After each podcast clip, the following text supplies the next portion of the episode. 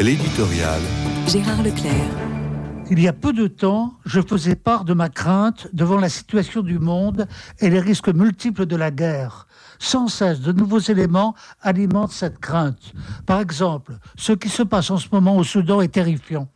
Décidément, ce pauvre pays d'Afrique ne retrouvera jamais son équilibre. Le voilà en proie à une nouvelle guerre civile avec deux généraux qui se disputent le pouvoir, Ils sont sur le point de mettre tout le territoire en chaos. Même les Chinois se trouvent engagés dans une opération de retrait à l'exemple des, Occidentaux. Et la situation du Soudan n'est pas unique en Afrique. Si l'on fait le tour de la planète, on est amené à observer de multiples foyers d'incendie. Je ne voudrais pas trop me répéter, mais quel contraste avec les prophéties de paix quasi universelles brandies à la chute du mur de Berlin. Philippe Delmas pouvait en 1995 s'insurger contre l'optimisme universel en prédisant ce qu'il appelait le bel avenir de la guerre.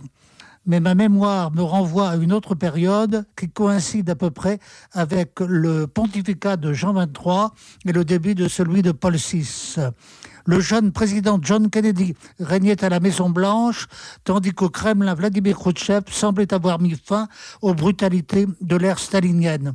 On parlait alors de coexistence pacifique entre l'Est et l'Ouest, le temps semblant venu d'une détente dans ce qu'on appelait la guerre froide. Jean XXIII publie alors sa fameuse encyclique Pacem Interis, où il définit les conditions, surtout morales, des relations entre les peuples. Un peu plus tard, Paul VI, à la tribune des Nations Unies, lancera sa fameuse formule Jamais plus la guerre, jamais plus la guerre. Peut-on parler d'un idéalisme pacifiste chez les papes?